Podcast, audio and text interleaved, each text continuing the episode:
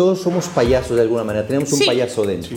Y basta tantito con sacarlo, basta con un disfraz, basta a veces con la máscara que es la nariz, la máscara más pequeña del mundo, y empiezas a fluir y te sientes libre, porque finalmente es lo que te da el payaso, libertad de hacer, ¿no? Hablando de la nariz roja, ¿sabías que Mel Gibson dirige con una nariz roja las películas? Se pone una nariz roja y dirige a los actores con eso. Por eso los negocios a veces se hacen con una copa de vino, ¿no? Echarnos una copita y platicamos. Porque esto te relaja, te coloca más así como en la parte más humana que una nariz roja para tener la dicha y la felicidad de divertir a todo el público. Yo, yo nací artista, yo nací artista. Yo desde pequeño ya hacía comedia del arte. Arté a mi mamá, arté a mi papá, arté a mi esposa. Mamá, ¿qué tienes? No, no estoy visco. Lo que pasa es que el ojo lo tengo tan bonito que al otro se le queda viendo. El clown, y bueno, toca instrumentos sensacionales como el botellófono, el cascabelófono, los serruchos, eh, eran proezas, bueno, fantásticas. Humor Nights. Humor Nights. Humor Nights, ¿Qué bienvenido. tal familia? Buenas noches, qué bueno que nos están viendo en este su programa Humor Nights. Homerito, qué gusto saludarte. Tan, can, tan, can, tan, can, tan, can. Mi querido Toño Gallegos, señoras y señores, tan tan tan tan tan tan tan. ¿Tú crees que nos afecte mucho vivir junto al circo? No, che, parece muchacho, ¿eh? Bueno, señoras y señores, estamos aquí dándoles la bienvenida como todos los miércoles a las 9 de la noche en Humor Nights. Y hoy estoy feliz. Como una lombriz. Sí, sí, sí, porque tenemos un invitado sensacional, un maestro del humor blanco, pero además que es actor, mago, payaso, animador, conductor. Ha hecho, tiene una carrera muy versátil, pero además impecable. Un señorón desde la escena aquí en México, que además ha participado en muchos programas de televisión, en los mejores circos de México a nivel nacional e internacional. Y es un honor contar hoy con la presencia de mi amigo Iván Salvador Vega, Bobo el payaso. Un aplauso desde sus casas, por favor. Amigo, Mi querido, qué gustazo. mi querido, ¿cómo te digo, Bobo? Te digo Iván, te digo Salvador, te digo señor Vega. Señor de la Vega y Castillo de Aranjuez, por favor. No, hombre. Iván, Iván. Iván, Iván ahorita y Bobo. La verdad es que mi nombre, pues bueno, son cuatro ¿no? letras. Iván, Bobo, amor. Entonces a veces me dicen mi amor. ¡Uh! ¿Y tú qué le dices? Ya, payasa. Ya, ya, cálmate. ya. Yo, yo no entiendo, una vez me preguntaron si mi esposa se dedicaba también a esto de la diversión. Sí. Eh, La verdad es que mi esposa quería una relación seria y se casó con un payaso. Bueno, compensa. ¿Me, me? Ella sabía. Se equilibra la balanza, Toño, ¿estás de acuerdo, Ella no? sabía. Se pero, equilibra, pero me imagino que ella debe de tener un buen sentido del humor también, ¿no? Sí, a veces sentido del humor, a veces sentido contrario, a veces muy sentida. Oye, y luego puras payasadas. También. Es que creo, Toño, Homerito, están de acuerdo que todos somos payasos de alguna manera, tenemos un Sí. payaso dentro. Y basta tantito con sacarlo, basta con un disfraz, basta a veces con la máscara que es la nariz, la máscara más pequeña del mundo, y empiezas a fluir y te sientes libre, porque finalmente es lo que te da el payaso, libertad de hacer, ¿no? Claro, además hay algo padrísimo. Te pones esta pequeña nariz colorada Sí. inmediatamente cambia tu perspectiva, tu, tu sensibilidad. Y entonces te permites hacer cosas chistosas, jugar, hasta en un momento dado hacer el ridículo, porque también eso es parte de la vida, ¿no? Y es lo que más trabajo nos cuesta cuando llegamos a la edad adulta. El niño no se califica, ni se cataloga, ni se juzga. Él hace lo que siente, no lo piensa. Y nosotros cuando ya estamos grandes pensamos mucho antes de hacer y no nos atrevemos. Hablando de la nariz roja, ¿sabías que Mel Gibson dirige con una nariz roja las películas? Se pone una nariz roja y dirige a los actores con eso. Por- pero ah, tiene obviamente un sentido. Sí, claro. Hacerlos ¿Cuál- cuál? entrar en confianza, el decir.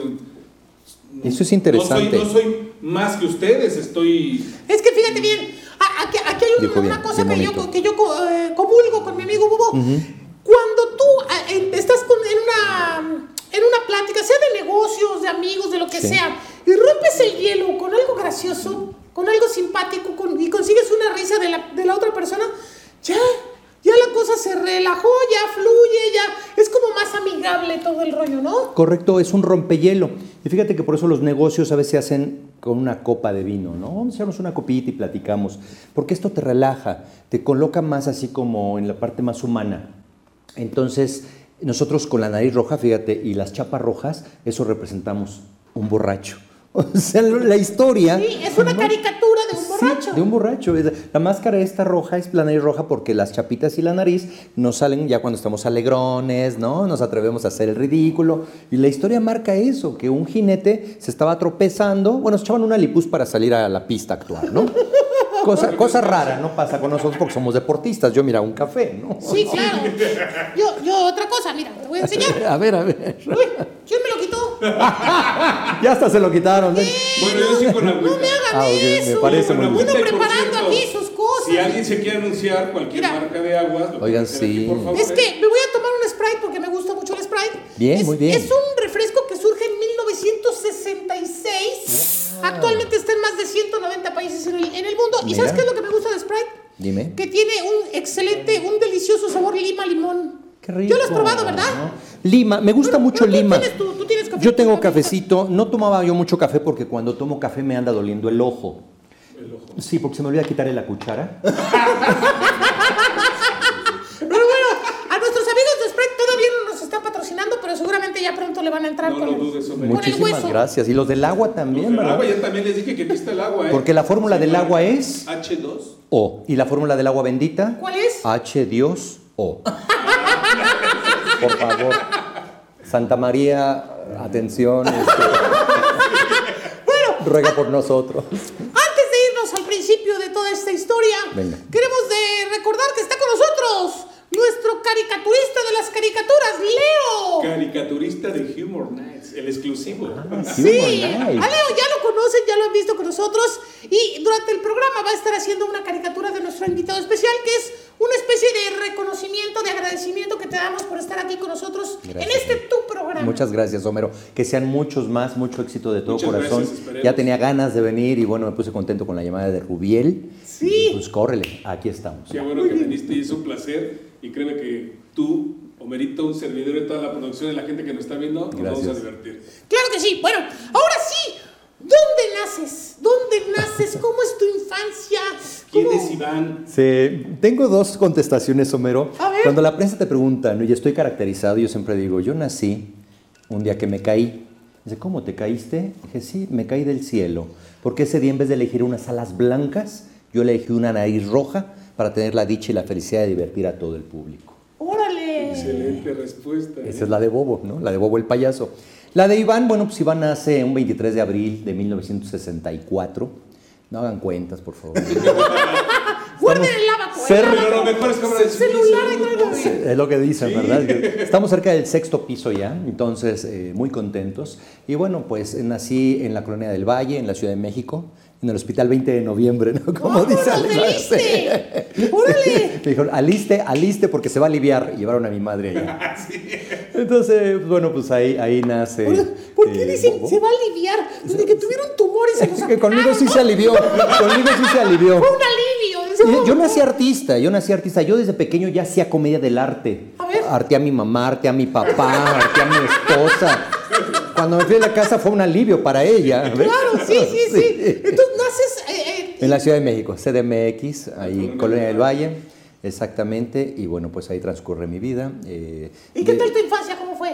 Muy divertida, muy simpática, muy divertida. Eh, tendía a ser penoso, un poco tímido, porque la educación en aquel tiempo pues era muy rigurosa, ¿no? Si vengo de una familia muy tradicionalista, siéntate, con la pura mirada nuestra mamá nos... Y ahora estás en viscos y. eh, Se hacen viscos y todo. Dice, no, eh, mamá, ¿qué tienes? No, no estoy visco. Lo que pasa es que un ojo lo tengo tan bonito que el otro se le queda viendo. Oye, y de ahí viene también un, por- un poco esto de que en, en ese tipo de familias, yo recuerdo, me han contado. Tú vivías ahí, Homerito. Tú vivías en, Ah, el, vecino. en el 20 de noviembre vivía. Yo me acuerdo. Ah, sí, en la del Valle vivía. Sí. de probeta. Sí. Probeta tanto hombre que no. No, no cierto. Lo dijiste. No, no es cierto. Es, es de. eh, No, pero entonces. Ajá. Eran unas familias donde yo recuerdo en la en las casas, eh, con la familia, no se decía una sola grosería. Las groserías las decías con tus cuates Sí, no. escondidas. No, es Y- exacto. Y, de ahí te viene también este, este, esta manera de hacer sentido del humor, de hacer un humor blanco, ¿no? Nuestra formación en aquella época de los payasos que buscábamos. Y por ahí tengo una foto donde estamos eh, muy chavos, ¿no? Que tenemos como 18 años, 17, 18 años. Y Homerito con su guácaro, este traje de una sola pieza de colores de payaso. Y nos dabas clases de expresión corporal y mima De corpórea. pantomima, sí. pantomima. Buenísimo. Entonces, eh, pues eh, era prohibidísimo, ¿no? Que tú actuaras de manera burda, soez o grosera. No podías, el humor tenía que ser blanco. El Y del no te payaso. podías burlar gente que estaba ahí en el público. Tampoco, tampoco. Hay una época de oro del payaso. eh, la llegada de Ricardo Bell, por ejemplo, en inglés, que es el que trae la palabra clown, porque anteriormente éramos llamados graciosos por la herencia del teatro español, ¿no? Los graciosos de Lope de Vega. Y entonces llega eh, el clown y bueno, toca instrumentos sensacionales como el botellófono, el cascabelófono, los serruchos, eh, eran proezas bueno, fantásticas, tocaban hasta de cabeza y eran equilibristas, eh, Malabaristas, eh, magos. contorsionistas, pasaban por todo, domadores inclusive. Había toda una disciplina. Era toda una formación circense, ¿no? Y entonces de repente cuando la gente que tiene el poder adquisitivo empieza a contratar a los payasos para las casas, es como empieza a ir Pirrín, era uno de ellos, don Leandro del Castillo, Pirrín. que era- Farolito. Semillita. Exacto, pero en el 50, 1950, Ubaldito. Ubaldito. Ubaldito, exacto. Oye, Fidelita, nuestro- ¿Eh? Eh, En el 50 es cuando empiezan a ir a las casas y eran artistas de verdad que te podían pisar un escenario de teatro, de circo, de televisión, de vodevil, de carpa, de donde fuera. Entonces a tu casa llegaba gente a divertir, pero con preparación, con todo el oficio.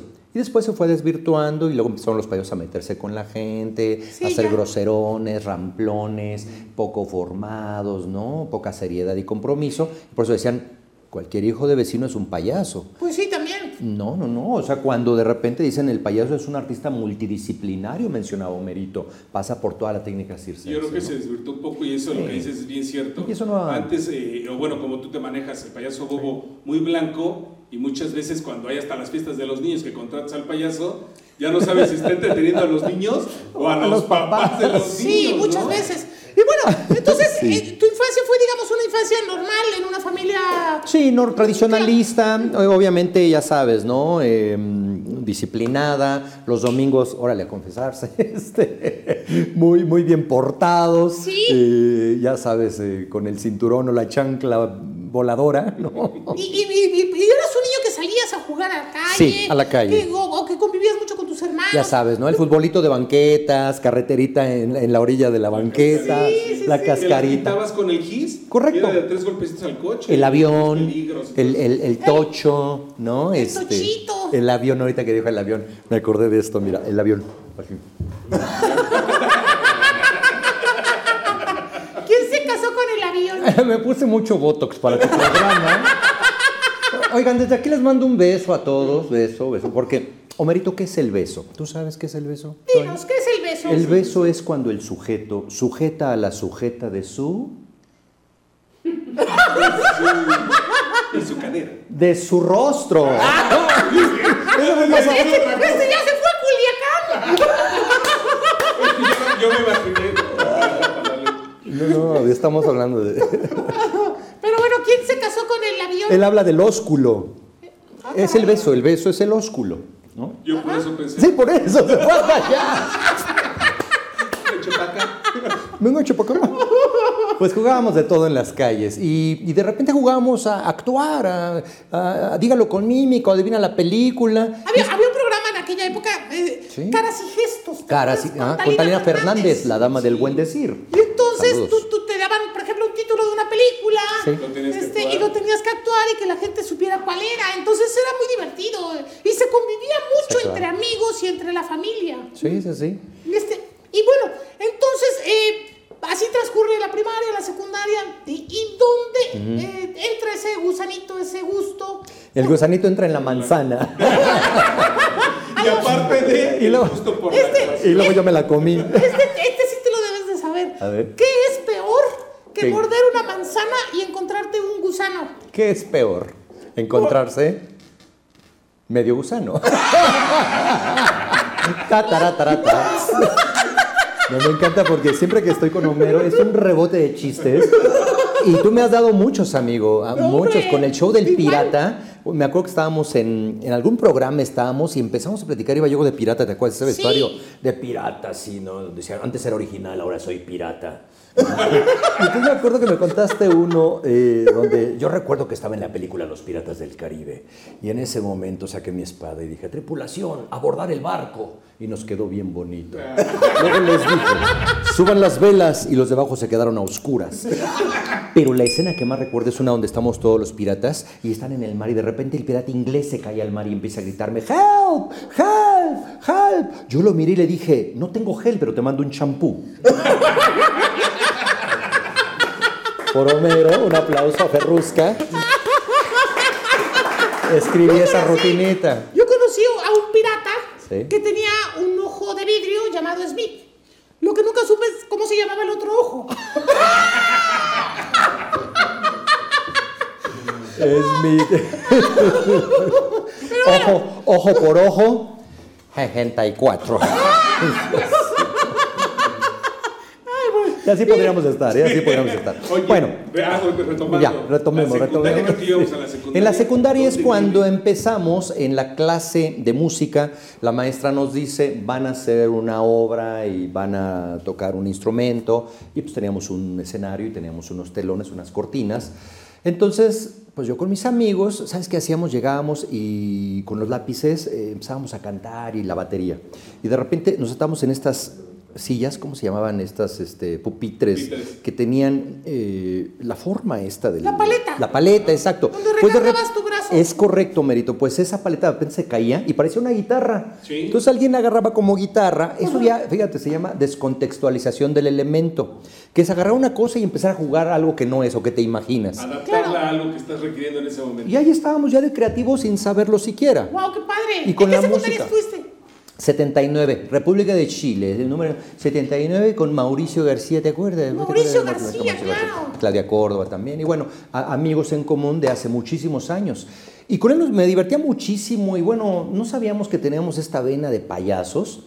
Y de repente tocábamos, eh, imitábamos, nos burlábamos, bueno, no sabes, no sabes, cómo nos reíamos tanto que si no terminábamos en la dirección, terminábamos en orientación y bueno, así.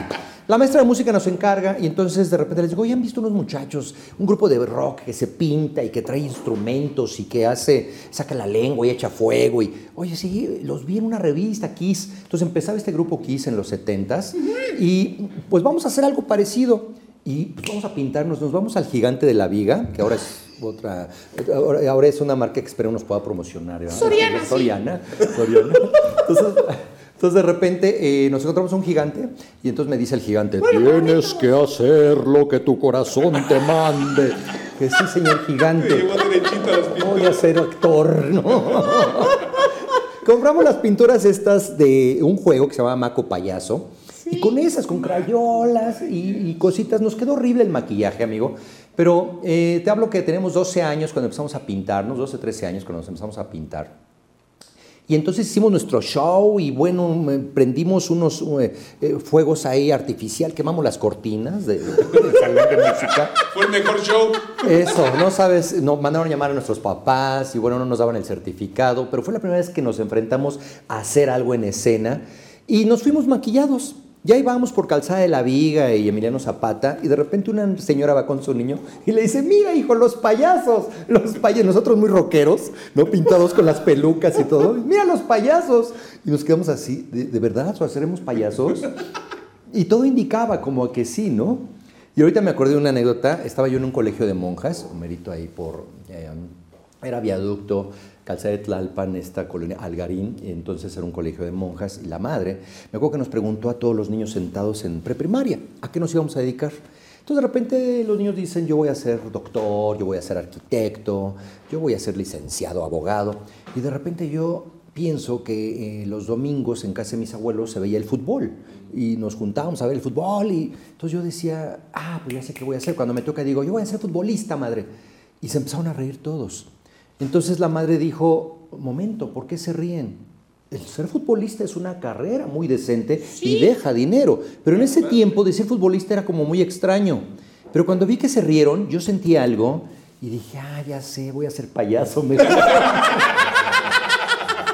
Me sale, me sale. ¿Sabes qué fue? Fue la- el factor sorpresa, fue como lo dije. Hay algo en el humor que es lo que hace reír, ¿no? Cuando estableces y revientas, o sea, el remate es lo que sorprende, que el chiste es la explosión de dos cosas contradictorias que, que- que- que chocan y que es lo que hace que la gente se ría. En ese momento cuando tú lo tienes, tú dijiste algo el sábado pasado, ¿no? Cuando hemos estado años en esto, pues sabes que tienes vis cómica. La vis cómica es la capacidad que tienes de hacer reír a los demás. Y tú de niño la tienes y no lo sabes, no lo descubres, ¿no? No, pero es maravilloso cuando ya vas, vas adentrándote Sí. en todo esto que es un arte y que también hay mucho aprendizaje, mucha formación.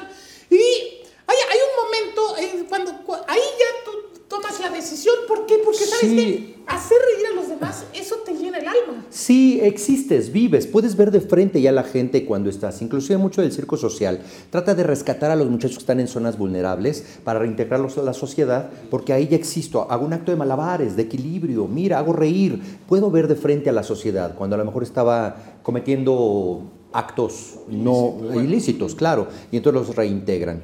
En esa época, Homerito, no era como muy bien visto que yo estudiara actuación o ballet o expresión corporal, o sea, eso era como, o sea, aparte, nuestra familia no iba a gastar en eso, ¿no?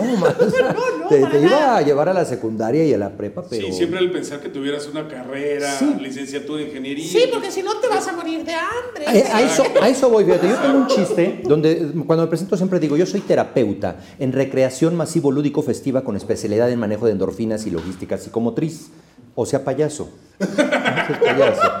Clown en inglés, clown en francés, tecuecuecuestli en maya, gracioso en castellano y muerto de hambre en mexicano. Te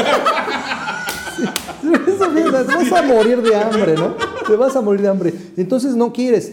Y me metí a estudiar diseño gráfico. Estudié diseño gráfico en la UNAM, en la Escuela Nacional de Artes Plásticas, a quien le mando un beso a todos mis maestros, que, que yo siempre que hacía ilustración era payaso circo. Vamos a hacer pixilación, animación, producción, audiovisual, eh, payaso y circo. Entonces todo lo hacía siempre payaso y circo. Terminé la carrera y dije, yo me voy con un circo. Y me fui con un circo y después me metí a estudiar arte escénico y circense. Pero, a ver, tú, Sí, tú- hay, una cosa, que hay una cosa que marcó a toda una generación Sí. y que te hizo famoso, que fue un comercial de televisión que tú, que tú grabaste. Aquí tenemos, fíjate bien, Oh. el archivo de los recuerdos. Veo que Que hasta vienes- la fecha acabo de comentar, perdón. Bien documentado, que hasta el día mira. de hoy, que ahorita vamos a retomar eso, bueno, lo de la foto, hasta el día de hoy, gente a lo mejor de nuestra generación o Sí. nuestros papás, siempre decimos, tienes Pelo de escobeta. Sí, esta fotografía es de 1980, Homerito, el comercial, aquí dice 81, och- de 81 a 84 duró el comercial, aquí dice. Y sí, pues pasaba en prime time y entonces decía, su telenovela Colgate presenta, y ahí salía. Bobo, tienes pelo de escobeta. ¿No es bonito? ¿Bonito? Este cabello. ¿Qué tanto te pone? Solo mi shampoo Caprice. ¡Qué suavecito! Todos lo usamos. Dile que a papá le queda muy dócil y a mí sedoso y brillante. Caprice es shampoo y acondicionador al mismo tiempo. Por eso acondiciona el cabello de toda la familia. Con Caprice tengo remedio. Caprice, suavidad para toda la familia. Patrocínenos otra vez, por favor. Sí, bueno, maravilloso porque fue un, Fue el comercial, primero. fue un comercial que duró Sí. cinco años al aire. Sí, correcto. Y te dio a conocer maravillosamente. Y además, bueno, Sí, que- ahí también es un parteaguas en tu carrera de alguna manera.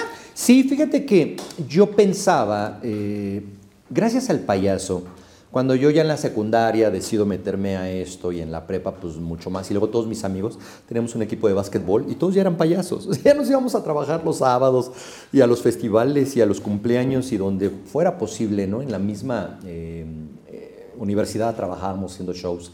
Entonces, los maestros les caía bien eso, ¿no? ¿Cómo payaso? Qué simpático y te querían. Y es curioso, el payaso busca siempre ser querido. Él por eso siempre te divierte, te divierto así, quieres esto, de esta manera, así le hacemos. Entonces busca ese cariño, busca ser amado. Cuando decías que eras payaso ya la gente te quería per se. Entonces, cuando empiezas a, a meterte a esto y te, te empieza a llenar, te das cuenta que detrás debe- hay una preparación, hay arte, tradición y cultura. Entonces, después de, de terminar, porque gracias al payaso termino también mi universidad y me ayudo, y, empiezo a viajar. Es cuando descubro que existe Clowns of America International, World Clown Association, porque en México el payaso se estaba llevando los secretos a la tumba.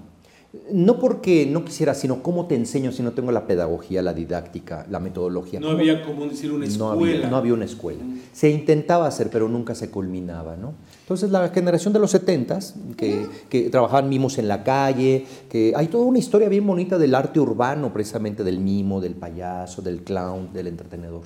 Muy padre. Y bueno, en, en- en ese, en ese, digamos, parteaguas de tu vida, tú te, tú te das cuenta de que, bueno, hay, hay, toda, hay todo, hay mucho por aprender. Yo quiero reconocer aquí públicamente que de las personas más cultas y más estudiosas que conozco en mi vida es Iván, Iván Salvador Vega, porque déjame decirte algo, él se ha documentado de una manera impresionante al grado de que ahora él da cursos de clown, la historia del payaso, eh, eh, los diferentes tipos de maquillajes, y, pero además es una enciclopedia actualmente porque, porque te puede hablar de N cantidad de cosas dentro de lo que es el arte circense, ya no nada más acerca del payaso. Y o sea, pero eso aparte se refleja en su persona, porque es todo un profesional que maneja muchas disciplinas, pero además tú lo ves siempre impecable, siempre, siempre con un respeto hacia el público. ¿Cómo, cómo es, es este... Obviamente te ha ido bien, obviamente has podido vivir de lo que te gusta, pero, pero a mí lo que me sorprende es eso, siempre, siempre buscando superarte. ¿Cómo, ¿Cómo nace en ti esa hambre y cómo vas metiéndote en todo este, Yo este creo que, oye, ahorita me acuerdo de un chiste que dice, a mí la inteligencia me persigue, pero yo corro más rápido. Qué ironía, ¿no? O sea, dice, él les enseña a los, pa- a los payasos o a los que quieren aprender el arte del payaso y es el más bobo. ¿no? O sea, tiene un maestro muy bobo y bueno, pues bobo es el gracioso de pista, bobo es un género en la comedia. El hambre de aprender, me queda claro que somos comunicadores, tú quieres comunicar algo a través del humor. Tienes un discurso escénico y utilizas la técnica circense para llegar al público y decirles un mensaje, anunciar algo, hablar de cualquier tema, ¿no? Sí, claro. Cuando yo me doy cuenta que tengo que comunicar y esta cuestión de estar creando o escribiendo repertorio, pues te lleva a eso. ¿Y ahora qué voy a hacer? ¿Y ahora qué voy a hacer? ¿Y ahora qué voy a hacer? Y cuando estás en televisión, igual o mérito, ¿no? Oye, hiciste este chiste, ya hiciste tu mejor rutina, ya tu unipersonal nos lo sabemos. Repartiste ese show de una hora o 45 minutos en la televisión y luego, ¿qué vas a hacer? Y después, ¿qué vas a hacer? Y es cuando te vuelves creativo y empieza tu búsqueda. Sí, porque al rato te empiezas a quedar y la gente ya, Entonces- ya no te va a ver porque ya te, ya te ya conoce tu rutina, lo que Correcto. has hecho, empezarte a actualizar. Entonces tienes que crecer y tienes que desarrollar y tienes que buscar tu proceso creativo y atreverte a hacer y a reinventarte y esa estructura que tenías un día dejarla a un lado y volverte a, a inve- a reinventar y crear un personaje. Voy a ser un futbolista porque está el mundial. Voy a ser un pirata porque estaban los piratas del Caribe, la película. Voy a ser un superhéroe, pero todos son Supermanes y Spider-Man. Pero yo voy a ser un linterna bobo, no un linterna verde. yo, voy a ser un personaje este, hasta de chef, de chef. de vaquero. El, el chef, en vez de preparar receta, prepara la risita. La risita ¿no? de la receta. Y le buscas cómo lo vas eh, vistiendo el personaje, ¿no? En el superhéroe yo siempre digo, si yo fuera superhéroe, ¿saben qué poder me gustaría tener? El poder adquisitivo. Yo creo que muchísimo. Todos, ¿verdad? Yo creo que todos. es un superpoder. ¿Qué pasa ahorita? El poder pagar mis deudas, ¿no? Oye, cuando dices te va muy bien, pero luego tienes que mantener ese nivel de vida y empiezas a vender, ¿no? Me ha ido bien en ventas. Ya vendí mi, mi- mi televisión, ya vendí mi carro, ya vendí todo. Te acostumbras a lo bueno. Eh, Bueno, pues eh, tienes que, que esa, esa inquietud de estar generando y de estar produciendo te lleva a reinventarte. Y Es bueno, eso. ¿cómo es que llegas, por ejemplo, mira nada más, aquí esta foto que tenemos que es maravillosa, Mm. El circo Ataide Hermanos, uno de los circos de mayor tradición, de mayor permanencia en nuestro país, que además ha hecho giras internacionales con grandes artistas. ¿Cómo llegas a, a convertirte en una figura? Porque actualmente eres una figura del circo Ataide. Sí, fíjate que tuve la, la fortuna de trabajar en esta empresa que es la más grande de México y bueno, con mayor tradición circense. Esta foto es del 90, fíjate, 89, 90. Yo tengo unos amigos a quienes mando un abrazo, los Fernández, eh, Roland y Galleta y Galletín se llamaban, entonces los conoces muy bien. Y eh, paso a visitarlos, me invitan a la Arena México a verlos actuar, después un día pasé a saludarlos y me presentan con el señor Alberto, Alberto Ataide, Alberto me ve y, se, se impresiona. Y entonces le dicen, oye, puedes salir con nosotros al desfile y él autoriza, fíjate, cuando es una empresa muy seria, difícilmente mueven su, su espectro, un movimiento de más que hagas, te dice, no, no, no lo marcamos así, como se marcó el ensayo. Y permite, cuando yo salgo a la pista me ve Alfredo, don Alfredo Ataide y don Andrés y entonces se quedan así, ¿quién es ese payaso, no? Porque nuevamente el payaso otra vez iba como para abajo. Pero entonces yo trato de inventar o de crear un personaje que tenga estética, que pueda eh, ser algo diferente, ¿no? Una época en que el mago estaba acá y el payaso estaba hasta por acá, ¿no? Y de repente dices, bueno, ¿por qué no estamos a la par? ¿Por qué no? ¿Qué, qué ofrece el mago? Pues elegancia, finura, estética, un buen comportamiento. Pues que sea un payaso bobo, ¿no? Que trate de ser inteligente, pero todo le salga bobo, de manera mal, se equivoque, se tropieza. Él intenta ser elegante, pero pues exagera en sus zapatos, en los colores y todo. Iván, y ahí me perdón, y todo, perdón, ¿sí? pregunta de lo que comentabas. Veo que, por ejemplo, en el comercial de Caprice traes este, un cierto maquillaje. Sí. Pero ya cuando estás en lo del circo Ataide, ya traes otro. ¿Ese ya fue el- el- la caracterización de Bobo? ¿O Fíjate fue que el proceso? ha ido cambiando, ¿eh? Fíjate qué buena observación, Toño, tienes muy buena vista. A ver qué te pongo, cruzo cuernos. ¿eh? Eh, cambia, cambia el maquillaje porque en la, en la distancia, cuando yo entro, entro a la Arena México y luego ya me voy a la gira, Circo de Capulina y bueno, ahí en Carpastros, eh, que es una sola pista. Pero las distancias en las arenas, Homerito, ya sabes, eh, 18 mil personas, los rasgos tienen que ser más gruesos, más grandes, los movimientos más exagerados, ¿no? Teles un poquito más aquí. Eh, el teatro no es tan, es, frontal el escenario, acá es una pista de 360 grados el escenario. Y entonces, eh, pues empiezas a aprender. Obvio, me equivoqué mucho, la regué, fracasé, cometí muchos errores, pero me atreví a hacerlo. Es un aprendizaje. Bueno, voy, voy a hacer una pequeña pausa porque Claro sí. eh, tenemos ahorita, ya terminó nuestro amigo, perdón, Leo, el caricaturista de las El, caricaturas. carica- cari- Cari- cari- cari- cari- el cari- carica- caricaturista de Humor Night. Mira, Oye, qué trabalengua, ¿no? Qué trabalengua.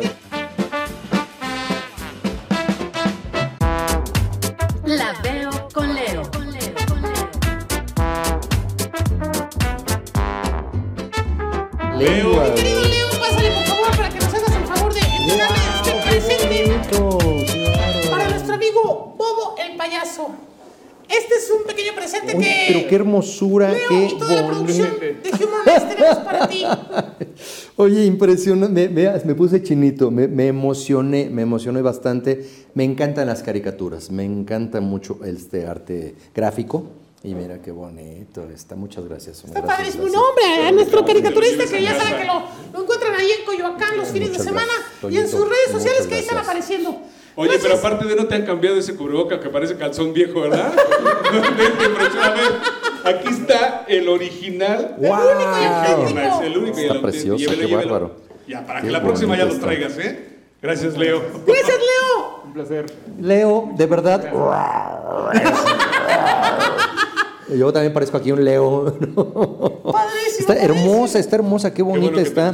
Sí, me encantó, me súper un encantó. Qué regalito de bonito. parte de nosotros para que Muy bonito, muy bonito. un bonito recuerdo. Muchas gracias, me, me- encanta, bueno, me encanta. continuando con esto, toda la preparación que vas adquiriendo te va llevando, te va llevando cada vez a, a- a un nivel más alto.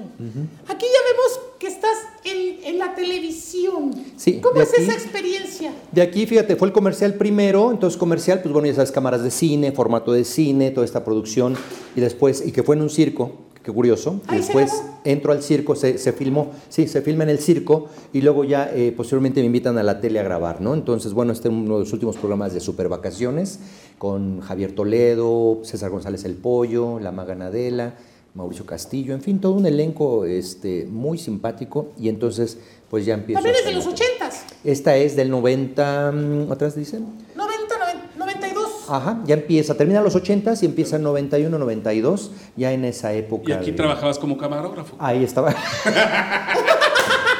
Qué buena onda, mira. Pero Sí. mira, todo empezó también de camarógrafo y luego de jalacables. Primero jalaba los cables. Todavía no había época inalámbrica, entonces me tocó jalar cable. Pero ve las camarotas, ¿no? Ve Sí. qué camarotas. ¿no? Y bueno, aquí yo quiero, quiero resaltar algo que, que ha, que ha estado sucediendo.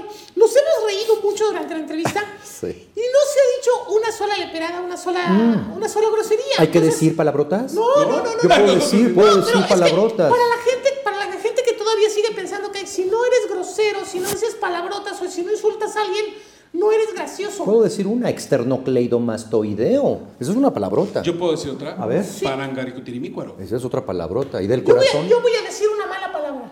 A ver. Aiga. Haiga sido como haiga sido. Pues que vive el aiga, que muere el haya. Ahí está, entonces, ahí está la y Se puede, se puede, sí Que se podemos puede. divertirnos, que podemos entretenernos. Correcto. Así, con un humor muy sano. Como también hay gente que se puede divertir sin tener, sin necesidad de ponerse. Y hay, gente que, y hay gente que le queda, no criticamos. Yo respeto todos los géneros del humor, el humor ácido, el humor involuntario. el- bueno, hoy en esta era de cristal hay que tener mucho cuidado con lo que uno también comenta. Pero bueno, aquí platícanos, porque también este está maravilloso, esta foto está padrísima. Esta Mira foto, el borrego Nava, mira el borrego Juan Nava. Carlos, le mandamos un Juan saludo. Carlos. Queremos invitar, a ver si tú lo invitas. a un- Órale, sí, me parece muy bien. Él fue productor de un programa que tuvimos para niños junto con Memo del Bosque y César González El Pollo. Y fue maravilloso, trabajamos muy bien. Y bueno, después me invitaron a estos programas de Minuto para Ganar y de. eh, pues todos que se hacen por Canal 2, ¿no? Que patrocinan tiendas departamentales o de conveniencia. Atentos, ¿eh? estamos a sus órdenes. Atínale al precio y todo Es eso, precio, sí. Y recuerda Irana. Exacto. Bien, bien, bien. Sí, el borre, oye, pues sí, vamos a hablarle al borre. Sí, al ratito le Estaría mandamos al, al borrego nada. Contigo no se va a negar, ¿eh? Juan Carlos, no, pues caray, es un. Pero, pero bueno, han sido ya muchísimos programas de televisión. ¿De, cuál- de cuáles nos puedes este, recordar? Super vacaciones, obviamente. Sí, super vacaciones. Después en cable eh, tuve un programa Bobo Show, se llamó Bobo Show. Ahí conozco a Platanito, llega Platanito, fíjate, es el primer programa al que va y él lo comenta. El primer programa cuando yo entré a un estudio de televisión que era en Televisa Sevilla fue al de Bobo. Y porque era vecino de Anaí, entonces llegan a ver al pollo y, este, y ahí nos conocimos. Entonces me dice, oye, eh, me gustaría aprender. Y entonces, bueno, pues tomó clases de maquillaje conmigo y somos como hermanos, somos amiguísimos. Eh, le mando un saludo bien fuerte a mi querido Sergio. Sergio. Sergio Verduzco, Platanito, un abrazo. también lo esperamos por acá. también eres, un- eres uno de los grandes de la escena en México. Eso hace, hace cuántos años fue lo de. Esto fue en el 92 ya, fue en el 92, Bobo Show, después de ahí eh, Mi Barrio, ¿no? el que pasaba por el Canal 9, que eran eh, escenarios magníficos, enormes, con Arizandi, Arizandi a quien le debo mucho también, que me, me presenta él precisamente a la producción. El, por Arizandi es por el que prácticamente entro a la tele. Eh, aunque yo estaba en el circo, amigo. a un gran amigo, y nos conocimos y fuimos a, a- una de sus bodas. No, no, no, a la única boda que tengo. Fuimos, fuimos con él. Entonces, este, pues bueno, eh, él, él me presenta, yo estaba en el circo trabajando y fueron a hacer el programa de, de Capulina, ¿no? El- y trabajé en el circo de Capulina y bueno, Ari es quien me acerca a esto de mi barrio. Después de ahí, pues ya vinieron todos los programas de comedia, Laura Pico, El privilegio de mandar, em, todos los programas infantiles, pues bueno, el Club de Gaby, em, todos me tocó estar, ¿no? Contigo estuve ahí, con Haitovich estuvimos haciendo cosas también. Eh, con Rubiel eh, cuando hacía Cañófeles, El Baño, Permítame Tantito, todos esos programas de comedia y todos los de Cebale, Sabadazo, Vida TV, también Vida TV, estuvimos en. Vida Sí, estuve, tuve un tiempo ahí en Vida Digo, TV. qué bueno que estuviste, pues se podría decir que en, en todos. O En Hoy los- también. Los, los programas de, de Sí. comedia o lo- los programas de espectáculos, de concursos. Qué bueno que estuviste. Esta está maravillosa, está Esta fue maravillosa. precisamente en el programa de hoy y es El ¿Ese Borrego? Nava y Ara de la Torre. Entonces hice ahí, estas pelucas las traje cuando seguíamos yendo a las convenciones a Estados Unidos, pues yo compraba cuanta chuchería encontraba, ¿no? Así como tú tienes tus máscaras, tus vestuarios, tu colección de tenis sensacional. Eh, pues igual yo compraba cositas y las usaba para divertir y ponérsele y disfrazarlos a los, a los amigos, ¿no? Aquí yo quiero abrir un paréntesis, porque todo, esta, todo esto que has aprendido a lo largo de tu vida, en los talleres, en los cursos, en los seminarios, porque también es muy participativo, siempre Sí. va a todos los talleres, a todos los cursos, a to- de payasos, de magos, de actores, de todo. Sí, siempre que hay. El, el fin de semana estuvimos juntos en un curso para, para manejar redes sociales, para Correcto. monetizar este, las nuevas plataformas digitales, siempre aprendiendo, siempre con hambre. Pero déjame decirte que además es súper creativo, porque además tiene un personaje maravilloso con el que hace ventriloquía, diseña sus propios instrumentos musicales, sus vestuarios, o sea, es de veras, de veras, de veras, o sea, de- ¿cómo tienes una necesidad y dices, pues yo lo hago? Sí, porque claro. no- Lo hace porque no especial. porque no existe. Es, es tu huella, es, es eh, cómo pasarlo a la mente, ¿no? Si lo puedes pensar, bueno, hay que aterrizarlo, hay que hacerlo. Y luego te juntas con gente creativa, Garzón es uno de ellos, Gabriel. Gabriel Garzón, amigo, le mando un abrazo, de Jocote, mi compadre, que también le digo, oye, le dibujo alguna cosa y, y, bueno, lo super mejora. Y luego yo lo agarro y ya lo accesorio, dice, le pongo los accesorios y, y bueno, me pongo ahí a pegarle y a hacerle, a coserle, a tejerle, a romperle, a lijarle, a despintar, a teñir, a volver a pintar. Así nos la pasamos. ¿no? Es que es padrísimo porque dice, necesito una guitarra, Ah, pero no existe la guitarra que yo quiero porque tiene que tener las cuerdas de Eh, elástico exacto. y todo, Y y la fabrica. Sí, la mando a hacer. ¿Sabes un qué? saxofón maravilloso, me acuerdo ¿Te acuerdas de. PVC? De Sí, PVC. PVC, Sí, ahí hay un lavadero, tengo un lavadero también que tiene un platillo y tiene eh, unas claves ahí, un Y timbre de, de bicicleta. y- Todo eso es parte de Iván y de Todo eso es parte- y sí, todo pues. lo que creas, ¿no? Fíjate que antes yo pensaba que Iván era uno y Bobo era otro. Hasta un día me di cuenta que no somos la misma persona. O sea, soy yo viviendo al extremo, perdón, le pegué al, al ¿se oyó? El tú. Eh, soy yo viviendo al extremo, soy yo viviendo esta parte absurda. Antes me pesaba mucho presentarme a cara lavada. Porque cuando tú te pones una máscara y tienes esa libertad y te atreves a hacer, te cuesta trabajo quitártela. Eh, cuando me mencionas que si he hecho cosas de actor, eh, pues sí, sí, finalmente la formación actoral te da esto. Claro que el clown pues rompe la cuarta pared, se tiene que atrever, tiene que ir al ridículo, tiene que escarbar dentro de para no crear un personaje, sino para decir tu honestidad, lo tuyo. Y es más fácil cuando creas un personaje Sí, claro. con ciertas Tú Cuando, características. cuando te pones una máscara, te atreves a espantar a la gente, a caerte, porque no, estás, no, están, no te No están tú. viendo a ti, Sí. te están viendo a un personaje. Eso es, Correcto. Eso es maravilloso. Y bueno, aquí mira nada más. Que hagas Éramos jóvenes, ¿eh? Vera, fuimos jóvenes. El Ará de la Torre, ahora que, que ya está de Cándido Pérez, de doctor Cándido Pérez. Doctor Cándido Pérez, la nueva temporada. Y lo veía yo ayer y ya con el cabello blanco completamente, ¿no? Yo decía, mira, él estaba muy joven aquí y yo también. Los dos muy jóvenes. Sí, éramos, éramos tan jóvenes. Qué bueno. Y bueno, ahora voy a pasar unas cuantas fotografías y quiero que por favor nada más nos digas, porque son íconos. Sí, fíjate Todos que... ellos son íconos de, de- de- del, del mundo del espectáculo en México. Que nos digas alguna anécdota, algún, alguna cosa que hayas eh, tenido con cada uno de ellos, ¿vale? Yo- vale, vale. vale. Primero empiezo con Homerito, que vine hace años a su casa. Entonces eh, me invita a programas y de repente también a hacer algunos comerciales, cosa que te agradezco muchísimo porque me manda y quedo, ¿no? Y entonces digo, amigo, ya quedé, ya quedé. No, pues es que te lo mereces. Gracias, Porque, gracias. o sea, no tienes competencia porque. Lo voy a decir porque así es, es el mejor.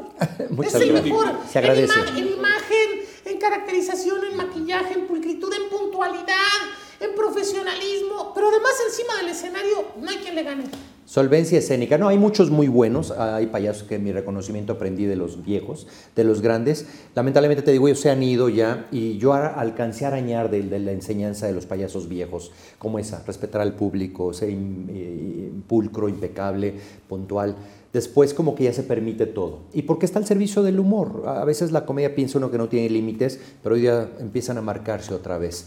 Bueno, eh, con Homerito la primera vez que vine, vi tu galería de fotografías y entonces hoy me acordé de eso y tuve que arrancarlas de mi pared para traerlas. Para traerlas. Esto fue la Academia del Humor. Se entregaba un premio a los comediantes porque resulta que es un arte soslayado, ¿no? Como que no, no existimos. Los chistositos no existimos, si no somos galanes de telenovela o algo así. Es que sí, la comedia de alguna manera está un poquito soslayada, ¿no? O sea, como que, cómico, es comediante, no es actor. Es, es de Sí, cuarto. lo ven muy distinto, ¿no? Se, de se cuarto. demerita mucho, pero es lo más Cuando difícil. pararte en un escenario, Te hacer lo que haces, o muchos compañeros, Sí, es ser tiene un gran actor. Tiene para todo poder un mérito. todo. Entonces, eh, Raúl Vale eh, entregaba un premio y pues nos citaba. Entonces, eh, de payasos, pues íbamos Pepe Pepe, Lolito, Semillita llegó a ir y su servidor. Y entonces, eh, pues era un momento especial aquí con Jojo Falcón, todavía con, con este, mm, su cabello negro completamente y- Sí, y la greña y todo, a quien le mandamos un fuerte abrazo. María Victoria. Entonces llegaban las divas, las divas de México también ahí a ¿Qué esta entrega. Despacito. Y sí, y sí, así ¿Qué nos no ese era Luis Fonsi? Despacito. Bueno, si la foto fuera actual, sería despacito. Oye, el otro día, hablando de eso, el otro día subí una escalera de caracol y cómo me tardé, ¿eh? Despacito. Es que además María Victoria cantaba Cuidadito, Cuidadito. No era despacito, era cuidadito. Fonsi. curioso, yo sí lo entendí, pero... El buen Carlangas. ¿no? Carlos Ignacio. Carlos Ignacio sí, también. también. Gran, gran actor y comediante con Anabel. Anabel hizo muchas y en Derbez también, ¿no? Bueno, con Derbez, eh, cuando estaban con Anabel, él, eh, bueno, eran terribles. Don Walt Rubinsky, ¿no? Decía, una- luchador y excelente actor. películas Sí. con el santo y... decía mi cuñado Alvarito, él que una vez fue conmigo a una convención de magos y él tenía un acto de telepatía. Entonces decía, mira, el que corretea a Tintán. ¡Qué anécdotas! Sí, el que corretea a Tintán. Aquí tenemos a dos también. Ay, sí, mira nada. más. Luz María Aguilar. y Sergio Corona. Que Sergio Corona, fíjate que él era muy admirador de Pirrín, de Don Leandro del Castillo, el payaso Pirrín, y tiene un acto donde el payaso es mejor. Yo admiro a las trapecistas. El trapecista es el que trapea, ¿no? Sí, No, es el que se lanza en el trapecio. Ah, yo también te aprecio. Entonces, eh, Sergio Corona y su bodoquito, ¿no? Y bueno, De, pues... de Hogar Dulce Hogar. Hogar Dulce Hogar. Y entregaban un premio en la ANDA que se llamaba el Pirrín de Oro. El Pirrín de Oro. Entonces, Pirrín, que era el payaso que en los 50 iba a las fiestas, el papá de las fiestas infantiles, que el payaso de circo empieza a ir a las fiestas, él entregaba ese premio. Padrísimo. Ujú, le Y encantaba. aquí con, con otro gran amigo con el que hemos Mira, bueno, con el que compartimos y peñas y centro nocturno, Julio Vega. Híjole, fíjate que él sí tengo una anécdota. El comercial de Shampoo Caprice, él me hizo el casting. Él era asistente de dirección ahí en esta agencia de publicidad García Pato. Y entonces él me hace el casting. ¿Se hacía dice- pato? Se hacía pato, pero, pero este. Pero luego ya le echaba ganas, ¿no? Oye, y- y en memoria de Julio Vega voy a hacer una magia, mira, mucha atención. Porque lo que voy a hacer a continuación es, eh, tengo un pañuelo de color amarillo, al cual voy a desaparecer a las tres. Una, dos, tres, cuatro, cinco, seis, siete, ocho, mambo. ya sé que están pensando, están pensando, ese, ese payaso bobo se está haciendo pato. Pues no, quien se hizo pato fue el pañuelo. Bonito. Oye, ¿por qué? Porque los quiero como se quieren los patos. ¿Cómo? Pa' toda la vida. Oye, yo las quiero como se quieren las chinches. ¿Cómo? Chincheramente. Oye, ahora sí queda de patito. Con chincheridad. Pues Julio Vega es el que me hace el casting. Me dice, oye, creo que tú ya estás, ¿eh? Sí, ya tenemos, ya teníamos a los dos payasos, pero ya eran uno de ellos muy grande, muy mayor. Dice, me, me parece que no va a aguantar el ritmo, porque ya ves que la espera y las horas. Uy, sí, son muchas horas. Muchas horas. Ven, un- ven un comercial de 30 tardan a veces dos días en Yo es lo que digo, ¿no? He Y bueno, trabajado. dejé para el final, A dejé ver. para el final a dos. Híjole, que bueno, todos son íconos, todos son maravillosos, todos son grandes, pero que además nos une una gran ami- amistad y una gran admiración. Aquí dice, ¡tran! Aplausos. Memo Ríos, mira, más, don Memo Ríos, aplausos. ¿eh? Que es un tipazo y que nos atiende súper bien siempre que lo vamos a ver. Y bueno, él. grande, Y además dueño de, un, dueño de un muy personal. Y- Y, y mira nada más. Y que también estaba dando conferencias y que. Sí, es pues, Ah, otra persona muy preparada y muy culta. Me y le encanta. mando un abrazo con mucho cariño. Me encanta, o sea, me encanta eso, don Rafa. Mira. eh, Inclán. ahí está Rafa Inclán, que también. Te voy a traer el cabello oscuro. Todavía lo tenía oscuro y. y- Sí, Rafa Inclán, otro, Inclán. otro de los completos del medio. quien le mando un Que abrazo lo muy mismo hacía cine de ficheras, que ha Sí. hecho teatro. El tartufo, yo lo vi haciendo el tartufo. El tartufo, el- el bárbaro. avaro. El avaro, sí. Este. Infinidad de cosas. Y mira nada más, uf, aquí sí. de lo que hablábamos. No, y buenísimo, una energía en el escenario, subía, bajaba, Y el se ingenio caía. que tiene. Uf, sí, terrible. Mira, este es un instrumento que es un saxofón bajo, ya, ya no los hay. Él es muy grande y me lo vendió un payaso que se llama Poroto, un payaso peruano. Poroto lo conozco. Poroto, exactamente. Sí, sí, sí. Un payaso peruano que... Vi un acto de un payaso inglés, y tuve la oportunidad que me invitaran a Inglaterra, y entonces allá vi un acto donde saca un saxofón sopranino, el payaso, y luego de repente al final cierra con un saxofón. Y de repente un día me habla Olarte, que es quien arregla los saxofones, y bueno, eh, me dice, oye, vamos a vender el saxofón, ¿lo quieres? Dije, pues bueno, está bien. Total, junté mis ahorros y me lo vendió el saxofoncito. Al poco tiempo me habla por ti y me dice, voy a vender el bajo. O sea, son los dos saxofones de las orillas, de la familia de los Sí, de la saxofones, tesitura más alta y de la tesitura más baja. que ya no los fabrican además, ya no los hay. Ese es de 1950 y ya lo dejaron de hacer. Y el chiquitín Sí, también ya no. Está el, el- está el soprano y el tenor. es correcto. Pero es dificilísimo encontrar ya uno de estos. Ya, sí, ya no los hay. Entonces se lo llevo. los. Sí, los toco, toco. Mira, a mí me gusta tocar instrumentos para hacer humor. No soy un virtuoso, mm, me gusta mucho la música, me encanta la música. Hay gente que, que me critica de repente porque dices, oye, saco una concertina en el show, ¿no? que es como un acordeón, y le saco partido para hacer reír. Yo me divierto mucho. Y de repente, pues toco alguna piececita muy pequeña o el saxofón lo mismo. Y aparte estarlo cargando o trasladarlo de un lugar a otro. el- Y aparte su tono es muy, muy grave. Sí, Entonces, sí, sí. y también además sí ha de haber costado una lana porque es de oro. Dios. No, no son de Por oro. eso ya no lo fabrican. No, no son de oro. No, bueno, parece de Sí, oro. parece de oro. Está laqueado, está laqueado. Tiene su bañito. Tiene su bañito nada más, porque es muy limpio. Me gusta el humor limpio y sano. Va contigo. Muy bien. Y bueno, ¿qué, qué es lo que más disfrutas?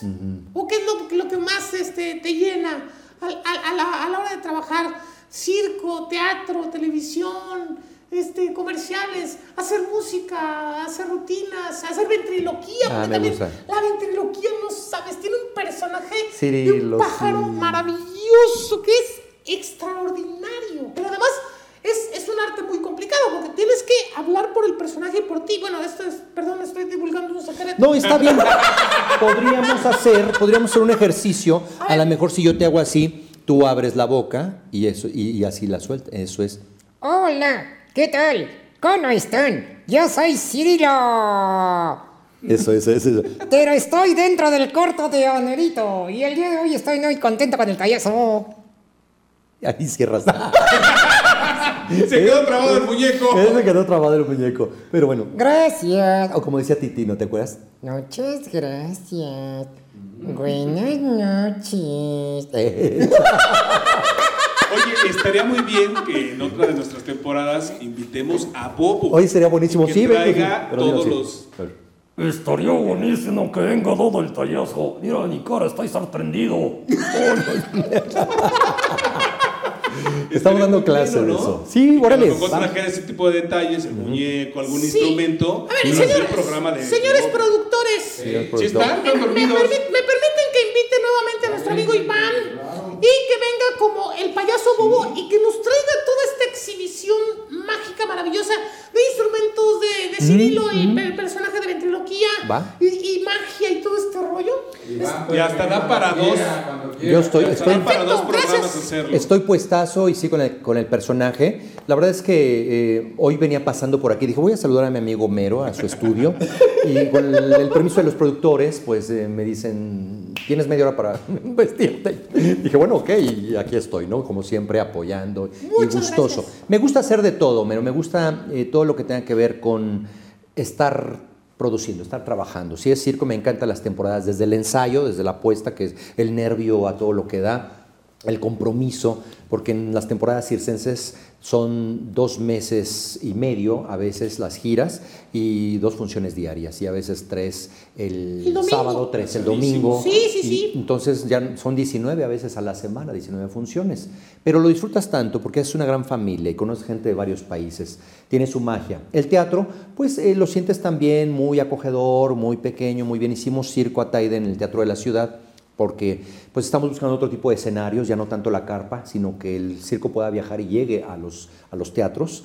Eh, obviamente ya no hay animales, entonces pues ya no viajan las carpas. Entonces puede presentarse un espectáculo circense en un teatro. Me encanta también, se me hace muy cómodo, muy, muy, muy rico. El contacto con la gente es maravilloso.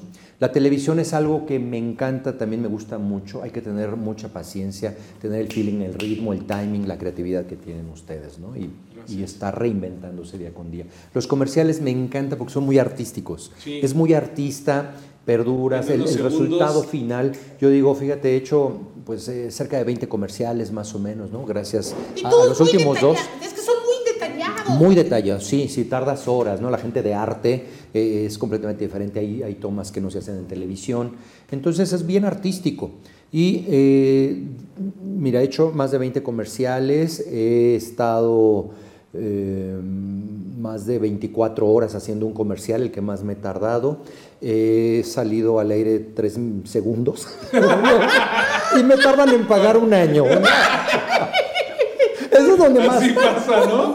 Chiste, pero es 12, la realidad. seis meses es lo que más me han tardado en pagar. Oye, Iván, tú disfrutas todo esto que nos estás platicando. Pero, Sí. Iván, ¿cómo se divierten? ¿Qué, ¿Cuál es su pasatiempo? Ya nos platicaste. Qué buena pregunta. teatro, este, cine, este, bueno, eh, eh, circo, comerciales, trabajo y trabajo y trabajo y esto pasión.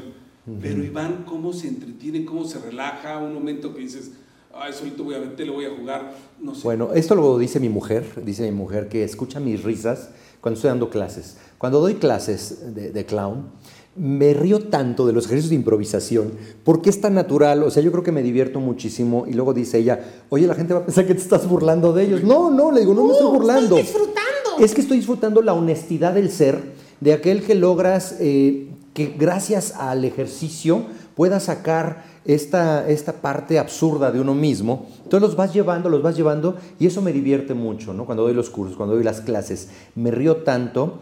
Y igual me divierte mucho una película de humor. Me divierte todo lo que tenga que ver con comedia, con humor, eh, con payasos, con artistas visuales, artistas de, de la calle, street performer todo lo que tenga que ver con creatividad, con títeres, eh, esto me divierte mucho. Me, me, me gustan los deportes, ¿sí? Eh, me gusta hacer TikToks también, de ahí Es con la maestro, patineta. es maestro del TikTok. Hace un, hace un con la mano Ese es bien bonito. maravilloso. ¿No viste el último de la nariz que Sí, hice? se dibuja una carita aquí en la nariz Y moviendo. y, y moviendo la nariz parece que el orificio de nasal es la boca y que está cantando. Es súper creativo. Pero los TikToks estás como Iván o como Bob. Estoy como Bobo Pelo de Escobeta. Todas las redes es Bobo Pelo de Escobeta. Solo Facebook. eh, me acuerdo del chiste del niño que dice: Mamá, mamá, en la escuela me dicen Facebook. ¿Y tú qué les dices? Me gusta. Denle like. Sí. Y, y es en la única que estoy como Iván Salvador Vega Castillo, que es mi nombre. Pero bueno, ya saben, en sus redes está como Bobo Pelo de escobeta. Quiero levantar la Por favor. Y quiero pedirle muy, muy humildemente Humildemente. que para su próximo taller, para su próximo curso, me anote en la- el primero de la lista porque yo quiero tomar ese taller. ¿Puedo ser el Muchas gracias. Por supuesto, claro que sí. Quiero agradecer aquí para nuestra productora Tisha Navarro, que es quien se le ocurre hacer este, esta empresa de talleres de comedia y clown y que nos junta con, con el profe Julio Sandoval, un millennial de 40, a quien le mando un fuerte abrazo, y, y su servidor que está en la parte del clown. Y con él ven la cuestión de la escritura de comedia, que tiene toda su, su... Yo estudié con Gustavo Munguía y con Miguel Galván todavía. todo lo que es del stand-up. ¿Y qué te falta. ¿Qué te falta? ¿Hay algo que todavía digas, híjole? Quiero hacer esto. Pues fíjate que no, no he tenido como... Si yo tuviera que decir, ahora voy a hacer esto y voy a hacer esto, creo que no, no, no soy así. Eh, me han llegado las cosas y, y como a todo digo que sí, vamos a hacerlo, sí, hagamos, sí, apoyemos, va, vamos a hacer lo otro, órale, sí, yo le entro, yo lo hacemos, a ver, aguantamos vara ahí. Y soy entrón, soy muy poco exigente, pero muy entrón, entonces, pues sí lo hacemos, lo hacemos. Entonces, me, me ha tocado giras, me ha tocado pues, visitar cerca de 20 países, más o menos llevando el show de Bobo, conferencias, convenciones, giras. Entonces, tener a lo mejor un espectáculo mm, más eh, todavía producido. Pero siempre estamos en esta búsqueda, ¿no? En esta, hoy le quito, hoy le pongo, hoy hago. Eh, yo siempre pienso que crear un personaje nuevo es dar a luz a un, a, a un bebé, ¿no? Que dices, ahora le voy a poner esto. El retrofuturista que tengo ahora, que es un steampunk, ¿no? Steampunk victoriano, es el, el personaje. Pues bueno, es como veían antes que iba a ser el futuro. Y hay un ciclo de películas como Wild Wild West, ¿no? que tienen este, estos sombreros y estos vestidos con corset las muchachas y los sombreros con los gogles acá arriba como de soldador. Y es toda una música y toda una cultura. Me puse a investigarlo todo esto porque cuando iba a los Estados Unidos entraba a la Hollywood Toys, a, las tiendas estas. Megatienda. Sí, sí, Super sí. tienda. Yo veía eso y decía, ¿de qué película es esto? ¿De qué película es esto? Películas que ni llegaron aquí, que obvio que ni las conocemos. no, Hollywood no. Toys and Custom. Esa, Hollywood Toys and Custom, ahí está, en la, en, la, en la Hollywood Street. Pues bueno, entonces me puse a investigar qué era esto y descubrí que es esto de retrofuturista, ciencia ficción, y que Julio Verne está ahí, que hay grupos de, de música que se dedican a hacer esto, y dije, voy a crear un concepto steampunk. Y ha funcionado porque muchos dicen, mira, te lo copiaron. Digo, no, no creo que lo hayan copiado, se han de haber inspirado para crear. Aparte, bueno, pues nos toca enseñar, es show. No, además, además, un, un término que aprendimos en el taller, en el curso Me de- encantó, ins- Entonces, inspirateando. Inspirateando. Ese es un término, inspirateando. Está buenísimo. Y bueno, inspirateando. te- te- fíjate que tenemos una sorpresa para toda la gente que hace comedia y que está buscando una oportunidad. Venga. Y Toño Gallegos nos va, nos va a platicar para que, para que sepan cómo Vamos va a estar. platicarles. Miren, van a estar apareciendo eh, sobre nuestras redes, eh, en la pantalla de nuestras redes, donde se van a poder estar inscribiendo y va a estar toda la información. Vamos a hacer un grupo de 48 participantes. Esos participantes eh, se van a estar eliminando en grupo de cuatro en todos nuestros programas. De ahí de, ese de cada programa va a salir un ganador. Al final de los eh, 12 programas nos van a quedar 12 competidores. Cada uno va a tener 5 minutos para hacer su rutina. De esos eh, eh, restantes 12, van a salir 3 que van a llegar a la final. Se les va a dar 7 minutos para que hagan su rutina. Pueden ser comediantes, eh, ventrílocos, eh, cuentachistes, estandoperos, cualquier Súper. género. Sí, sí, sí. Y ustedes pueden ser los próximos reyes del humor o reinas del humor en el primer reality de comedia de Humor Nights. Qué Sí, porque estamos abriéndolo no nada más al, al que hace stand-up. Ok. Tú sabes que hay muchos ventrílocos, Sí. magos que hacen comedia, parodiadores, imitadores, Showman. fonomímicos, Entretenedores. este, entretenedores que hacen comedia con la música. Ahora también. lips, lips le llaman lips, ¿no? Los Lips. fonomímicos, ¿no? Entonces, Lips, bueno, hay, hay, hay, hay- hay todo un universo de, de gente que hace comedia. Hay todo un universo y, Y- aquí y lo obviamente tenemos. le vamos a hacer- Hay todo un universo y lo tenemos al alcance de nuestras manos. Tú sí tienes el mundo en tus En manos. tus manos. ¿Qué vamos a hacer hoy, cerebro? Gobernar al- lo que hacemos todas las noches, Pinky, tratar de gobernar al mundo. Ah, yo pensé que bailar ballet. Oye, gracias, gracias al gordito que me recibe aquí el automóvil cuando llego a tu estudio, el del, el sí. el ballet Porky. El ballet Parking, perdón. Pero Ubaldo. Ah, Ubaldo, pero Ubaldo. Te ha ido muy bien, Ubaldo, ¿eh? Te veo bastante repuestito. Es versátil porque así de como re- recibe, baja De repente cuando salió dije, ¿por qué hay un bote de basura acá Oye, sí. afuera? No, es que viene, viene vestido de anaranjado. De anaranjado, Uy, sí. pero. ¿A poco dejaste que él acomodara tu carro? ¡No sabe manejar! ¡Oh, Dios mío, no puede ser! Yo dije, yo dije, ¿qué me llevo ya al programa de Homerito? El automóvil, la moto, la patineta. Ah, no, patineta no, porque este, es peligroso. El otro día me caí, salió volando por allá. Total, pues me vine en patines. Y bueno, el chiste es que vamos a tener un premio, un premio especial para cada, para cada uno de los tres primerísimos lugares. Pero lo más importante, fíjate, nuestros jurados van a ser personajes así como tú, gente profesional de una gran trayectoria, de un, de un gran este, nombre, reconocimiento dentro de la comedia. Pero aparte, los, los tres jueces que van a estar en la final van a padrinar a los tres primeros lugares Perfecto. para, para abrirles las puertas del medio y para que les puedan abrir algunos de sus espectáculos Sensacional. Y, la, y la gente los dé, los, los pueda, Sensacional. eh, los podamos dar a conocer más. Correcto. Que sea la nueva, la nueva camada de gente que a lo mejor está trabajando en un barecito, es más, en, en su misma casa, ¿no? claro. Gente que está en su casa y que tiene la facilidad, Bueno. pues que venga y que se inscriba. Así, así surgieron la Chupitos, Sí, Celedonio, yo recuerdo cuando Luis Manuel Ávila Librado, Fuimos este, a ver este, el Riatatán. Claro, ¿no? El el, norteño, el. Zúñiga, muchos grandes comediantes de hoy estuvieron en ese En el concurso Riatatán. Atatán de comedia de Fernando Araújo. Y bueno, pues ya nos está terminando el tiempo, le estamos pasando súper bien. Tenemos la, la promesa Sí, de, sí, sí, de sí. traer- Venga, Bobo. de que venga Bobo. Claro que sí. Pero bueno, ahora llegó el momento para, para cerrar el programa. Tenemos una, una sección que ya es tradicional. De tripas corazón. De tripas corazón.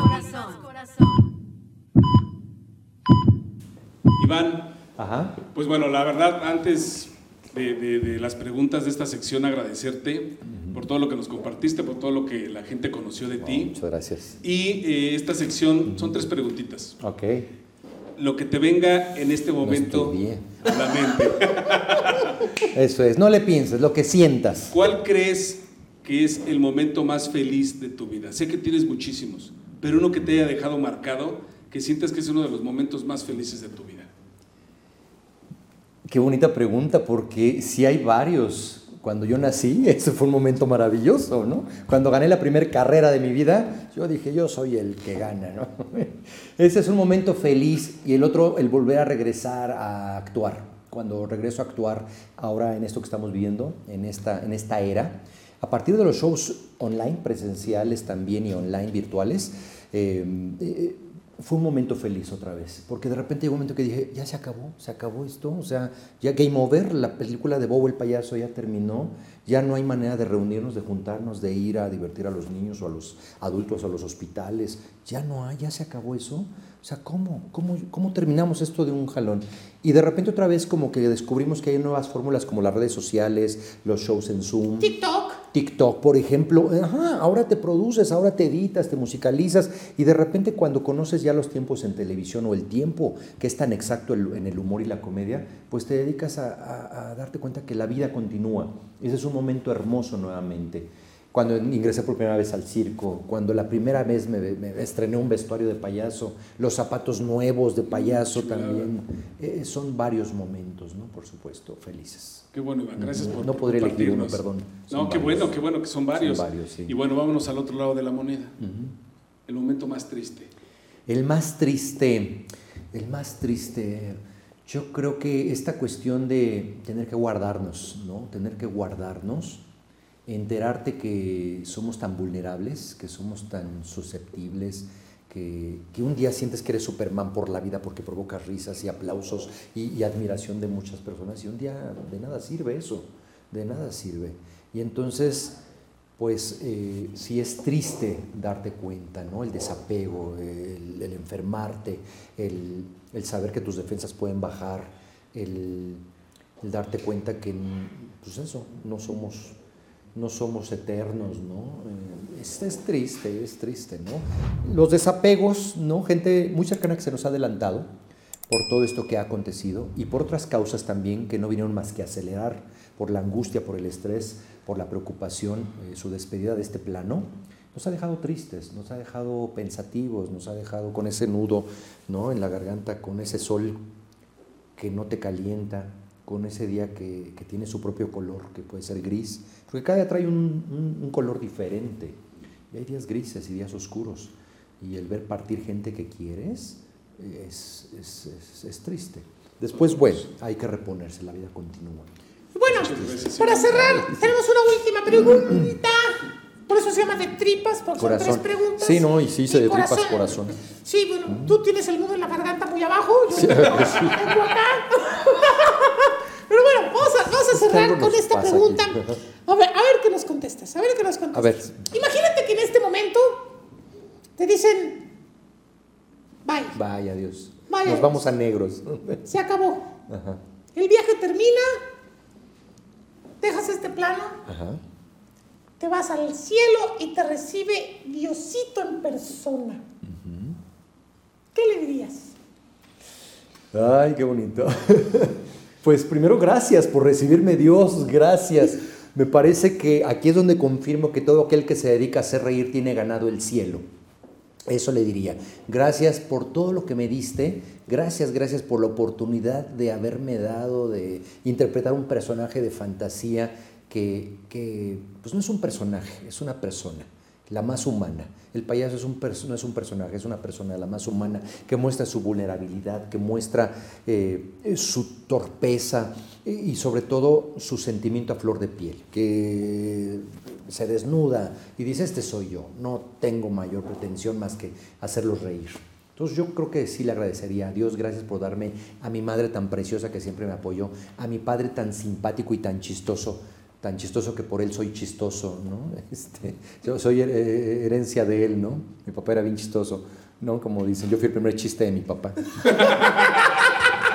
Fue el primer chiste que le hizo a mi mamá y bueno, que lo corren de la casa por hacer chistes tan malos. Eh, por mi padre también, que bueno, es un tipazo tan simpático, siempre tan animoso, por mi familia, mis hermanas, eh, la vida que me tocó, la mujer que me tocó, que siempre me ha apoyado y que pues, me, me levanta siempre, órale, y yo quiero seguir dormido, pero no. Es que, es que eché azúcar en mi almohada y que pues tengo dulces sueños.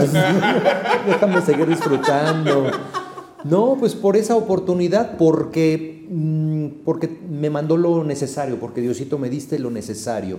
Tal vez no lo- todo lo que yo quería, pero lo necesario para vivir contento, feliz, sin preocupaciones, sin deudas, sin andar escondiéndome de nadie, sin pudiendo ver a mis compañeros, a mis amigos siempre de frente y, y quererlos y abrazarlos, ¿no?